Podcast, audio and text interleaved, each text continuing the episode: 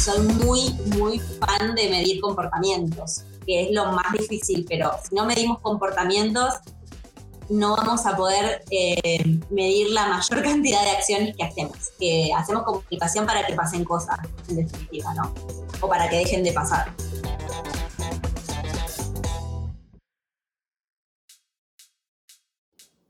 Muy bien, hola a todos, bienvenidos al Insight del Comunicador.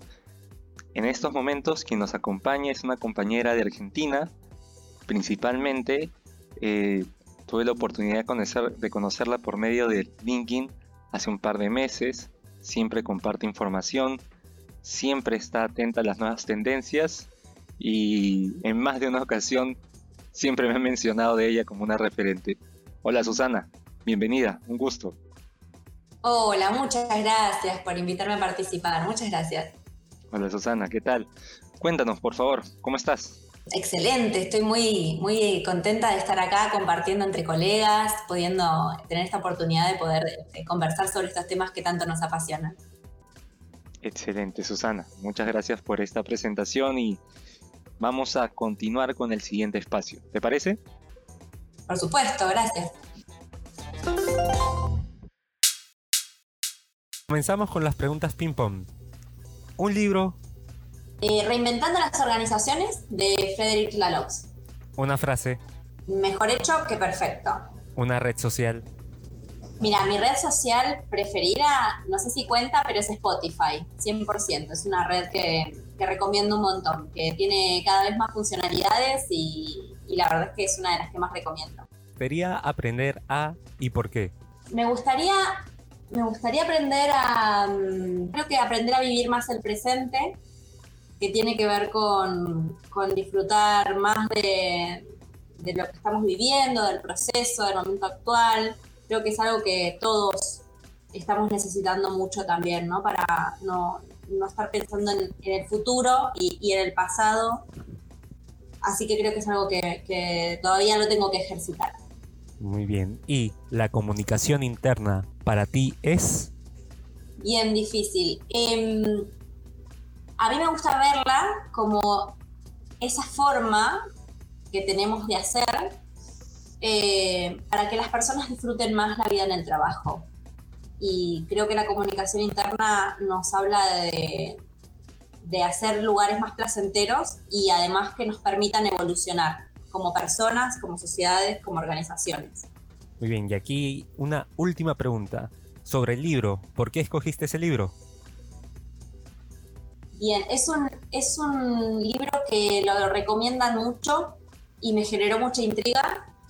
Eh, y cuando lo leí me di cuenta por qué. Es un libro que sin dudas tiene, plantea un paradigma distinto de hacer, eh, de hacer negocio, de hacer organizaciones plantea eh, con, muy buenos, muy buenos ejemplos de la vida real que es posible hacer las cosas distintos y creo que es sumamente inspirador. Es un libro que plantea un paradigma diferente y claves para lograrlo, que, que, vincula las dos cosas, ¿no? Teoría y práctica, que para mí son las claves de cualquier, de cualquier método o cualquier teoría bien sustentada. Totalmente de acuerdo. Muchas gracias y en estos momentos culminamos el primer segmento. Comenzamos. Coméntanos, ¿cuál es el tema que nos vas a hablar? Bueno, para mí me gustaría hablarles de un tema que a mí me atrapó mucho en los últimos años y, creo que me estoy convirtiendo en una divulgadora de, este tema en particular que tiene que ver con la comunicación interna y los datos, sobre todo la comunicación interna basada en datos es un tema que la verdad me parece muy atrapante y yo cuando voy hablando con colegas y voy hablando con personas que hacemos comunicación, vemos que realmente es un tema que nos atrapa, que nos interesa porque hay poco conocido al respecto. Básicamente, para que te des una idea, en las, en las últimas encuestas, en los últimos diagnósticos que se hacen sobre la comunicación interna, sale que solamente el 26% de las áreas de comunicación miden, como de una forma recurrente, de una forma estratégica, sus acciones, sus impactos, sus resultados. Incluso solamente el 57% de esas áreas miden solamente con un instrumento que es el de las encuestas. Entonces, creo que claramente estamos ante una gran oportunidad eh, de poder profundizar mucho más ese camino. Sobre todo la ciencia de los datos es algo que en los últimos años está ganando mucho terreno y creo que tenemos muchas más herramientas, conocimiento eh, disponible para poder aprovechar. Eh, particularmente en las áreas soft nos cuesta mucho poder mostrar el resultado de lo que hacemos. Nos cuesta poder eh, posicionar nuestro trabajo en un lenguaje en el que eh, el negocio, digamos, en el que las organizaciones vean que hacer comunicación no es un deseable, no es una cosa bonita, sino que tiene que ver con una gestión totalmente estratégica. Y, para eso creo que totalmente los datos nos ayudan un montón. Justo me estaba poniendo a pensar que nos puedas brindar cuáles serían los beneficios de implementar los datos en la comunicación o en la gestión de comunicación. Excelente. Yo veo beneficios primero eh, en función de los resultados, ¿no? De poder mostrar qué impacto estamos teniendo con lo que hacemos. Pero no solamente los datos se pueden tener en cuenta después sino incluso antes de tomar una decisión. Y por eso yo hablo de, toma de decisiones basadas en datos. O, o, lo que se llama la cultura data driver, ¿no? Es empezar a tomar acción, empezar a hacer que nuestra gestión tenga fundamentos basados en datos antes de hacer algo. Por ejemplo, preguntarnos por los objetivos, preguntarnos por, por, el para qué, preguntarnos en el qué queremos lograr con esto, a qué palanca de negocio estamos impactando antes de tomar una decisión de decir a una campaña o a un canal o a un evento. ¿sí? Partir de primero de cuáles son esos fundamentos o esos objetivos. Entonces, los datos están antes, están durante y están después de una acción. Y, los beneficios, como te decía, tienen que ver con poder cuantificar o poder tener, eh, dejar de movernos por percepción o por lo que a nosotros nos parece o tratar de contarle al resto lo que nosotros sabemos que no sea solamente un relato, sino que tenga un dato detrás, que lo que nosotros digamos respalde. Correcto. Y aquí justo me estabas hablando del impacto de la, en el impacto y en la acción. En el impacto, ¿cuál ha sido un caso especial que has visto o que has podido desarrollar? Bien, bueno, básicamente ahí tengo varios ejemplos que tienen que ver con, poder este, desactivar, por ejemplo, inversiones que se están haciendo eh, que no sirven. Por ejemplo, los canales de, comunicación que, no están teniendo el resultado que queremos. Entonces, en función de ver cuál es nuestro objetivo de alcance, de cuál es el costo que nos está trayendo esta herramienta y cuál es el beneficio que estamos teniendo a partir de ella, podemos tomar una decisión mucho más certera de si ese canal vale la pena seguir alimentándolo o no. Y acá cuando hablo de resultados o de, o de costos, no hablo solamente de, una licencia o de lo que cuesta implementar una herramienta, sino de las horas hombre, de las horas de trabajo que le estamos invirtiendo a alimentar ese canal, a traccionar ese canal, a hacer que la gente entre, eh, las horas de diseño que le estamos dedicando a las piezas de comunicación para que esa eh, eh, herramienta funcione. Entonces todo eso es costo que nosotros tenemos que poder justificar. Y si después vemos que la adopción de esa herramienta está costando en tiempo o en plata mucho más de lo que nos imaginamos, bueno, hay que tomar una decisión difícil, ¿no? Tal cual.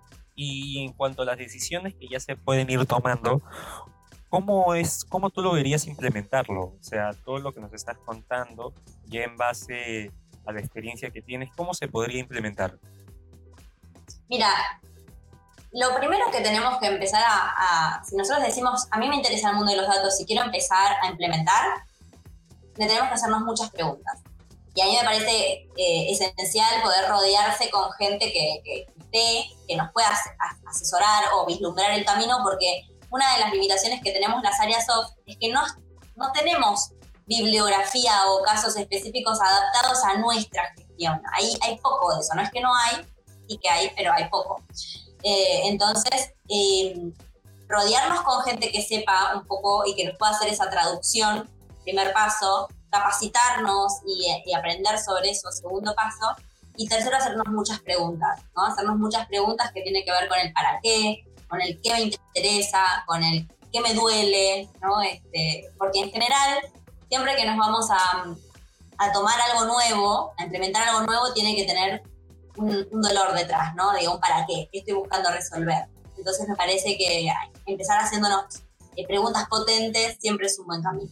Tal cual. Y aquí justo quería hacerte la pregunta de en cuanto a la capacitación y los cursos, ¿nos podrías mencionar qué, qué nos o cuál es tu recomendación en base a ello, por favor?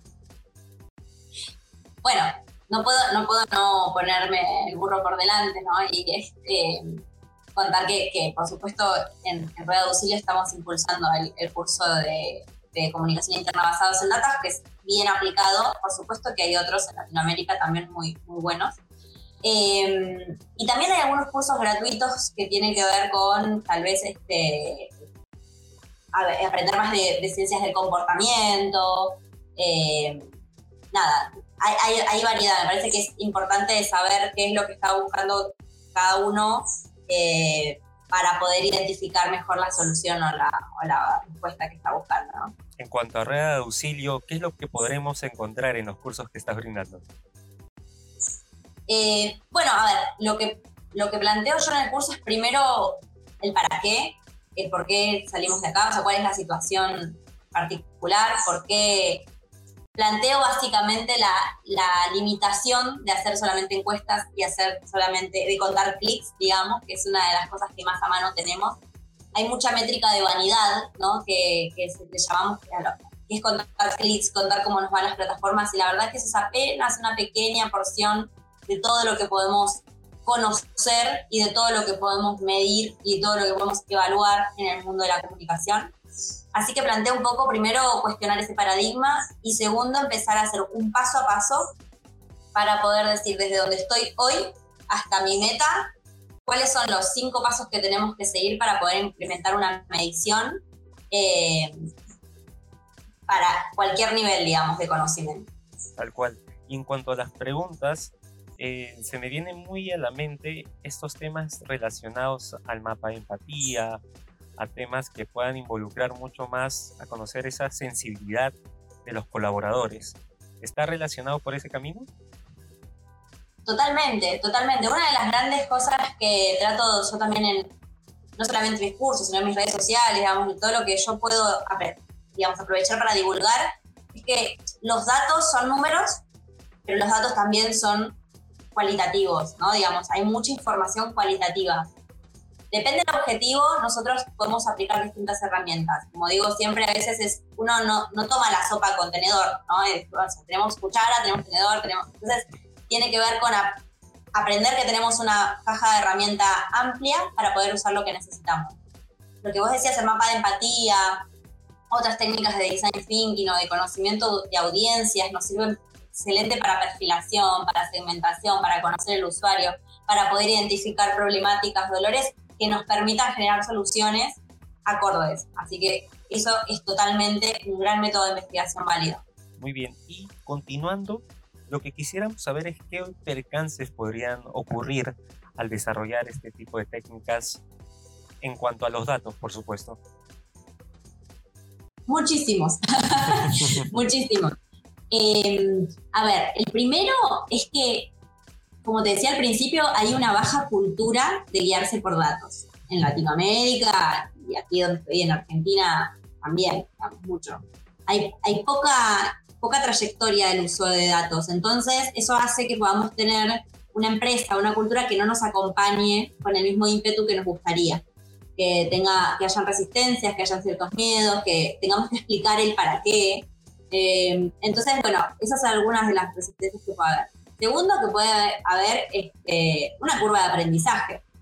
Entonces necesitamos también tener como un poco de tolerancia a ese aprendizaje y saber que no vamos a tener todo solucionado desde el inicio, vamos a tener que tener como cierta, cierta paciencia y, y contemplación con nosotros mismos para entender que no podemos pasar de no medir nada a querer medir todo absolutamente, sino que tenemos que ir por pasos, que tenemos que ir eh, identificando primero lo primero, ¿no? Y, eso implica un, ejercicio de paciencia y de perseverancia importante. Y en cuanto se me, me, pongo a pensar, o en base a tu experiencia, ¿cuáles serían esos procesos que se deberían tomar en cuenta primero? Bueno, es, es muy particular en cada, en cada organización. en cada organización, porque yo me vuelvo muy pragmática, es lo que más te están pidiendo, ¿no? Es como, no, no nos olvidemos que somos áreas de soporte, de servicio, y de que nosotros tenemos que estar muy atentos a estratégicamente priorizar lo que nos sirve, lo que nos conviene y lo que se necesita en ese momento. A veces por el ideal de lo que se debería hacer, nos perdemos oportunidades de decir, bueno, empiezo, empiezo por lo que más me van a comprar al principio, ¿no? Hay que ser como muy inteligente. Entonces, si, nos están pidiendo reportes de impacto o de resultados, bueno, tratemos de conseguir una, dos, tres métricas o KPIs que nos puedan ayudar a demostrar eso para bajar el nivel de, exigencia y bajar el nivel de, como de resistencia inicial o de prejuicio y después empezar a ganar terreno y credibilidad para ir por otros ámbitos. Eh, yo soy partidaria de tener algunas métricas del antes, algunas métricas del después. Eh, y soy muy, muy fan de medir comportamientos, que es lo más difícil, pero si no medimos comportamientos, no vamos a poder eh, medir la mayor cantidad de acciones que hacemos. Que hacemos comunicación para que pasen cosas, en definitiva, ¿no? O para que dejen de pasar. Me gusta esa frase, ¿no? Hacemos comunicación para que pasen cosas, ¿no? Me, parece excelente. Espectacular. Y eh, solamente ya para concluir este segmento, eh, quisiera saber si es que ¿Nos podrías explicar un caso en el que lo has aplicado? Ya nos has mencionado algunos, pero uno específico en el que lo hayas podido ver el impacto que generó. Sí, particularmente te puedo hablar del, caso de, desestimar un canal que, al que le teníamos mucho cariño y mucha aprehensión porque son esos canales tradicionales que decís, ¿cómo, cómo no va a estar más? Eh, y la verdad es que le habíamos dado muchas chances y muchas oportunidades a ese canal, cambiándolo de formato, de, periodicidad, de, de, cantidad de contenido que le poníamos. Le dimos muchas vueltas y llegó un momento en el que dijimos, bueno, vamos a ver qué pasa con esto. Y la verdad es que analizamos sus métricas, analizamos tiempos de permanencia, analizamos cuánto la gente volvía a entrar, analizamos quiénes eran los que nos estaban eh, viendo por ese canal y analizamos esto que te decía al principio de los costos que nos generaba.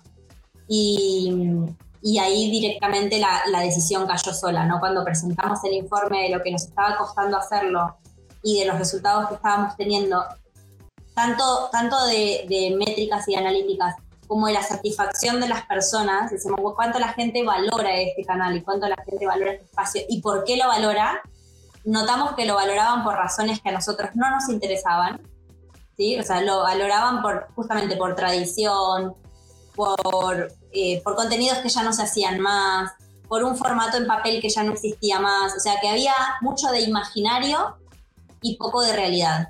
Entonces pudimos, pudimos poner este, eso blanco sobre negro y diciendo, mira, lo que la gente está valorando es algo que no existe, que no va a existir y que no es prioritario para nosotros. Un momento de reír. Muy bien, me ha gustado porque es un claro ejemplo para que las personas que nos están escuchando puedan eh, medir realmente las herramientas o las acciones que están haciendo y y si es realmente importante que puedan continuar con ellas durante todo este año, ¿no?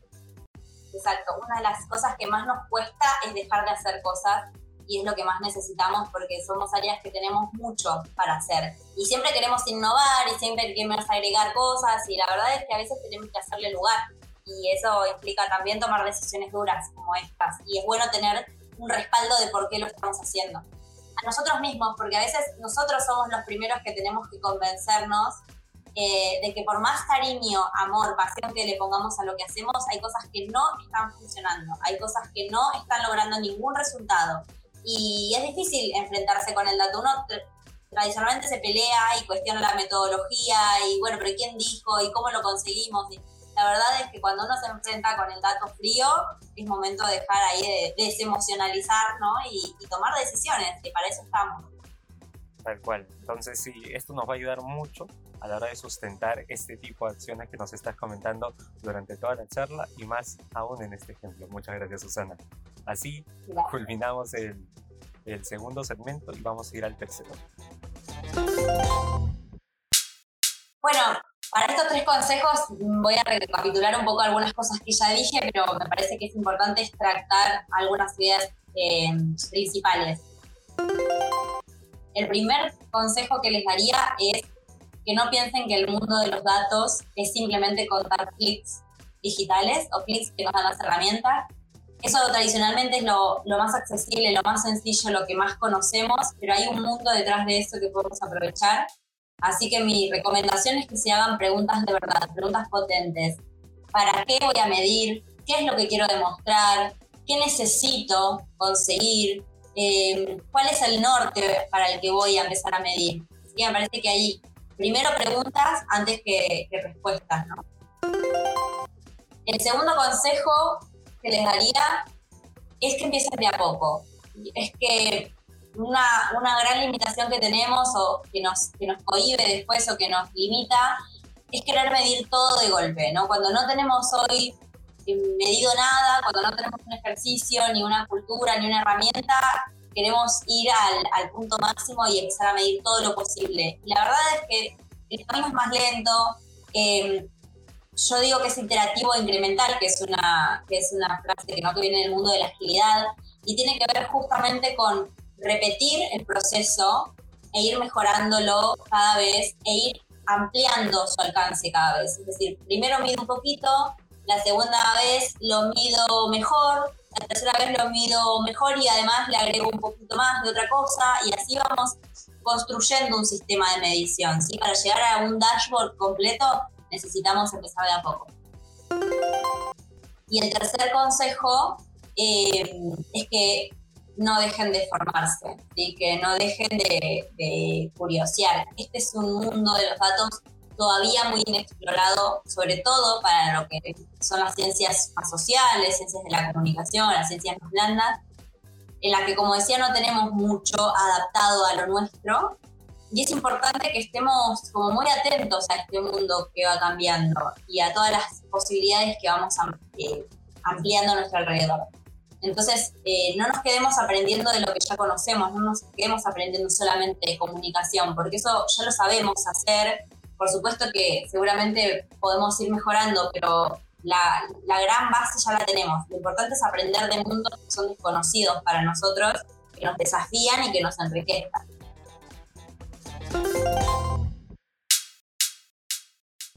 Tal cual. Muy bien, Susana. Me ha gustado esa última frase, la de enriquecer los conocimientos en base a, distintas, a distintas materias, ¿no? Muy, muy significativo y creo que les va a calar a todas las personas que nos estén escuchando. Muchas gracias, Susana. ¿Cómo te has sentido? Excelente, muy cómoda. Muchísimas gracias por invitarme.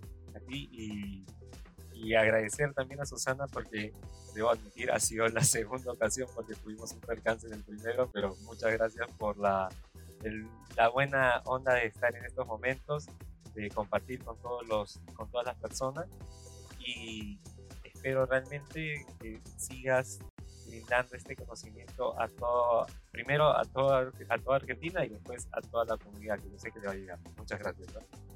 Gracias, gracias, ojalá.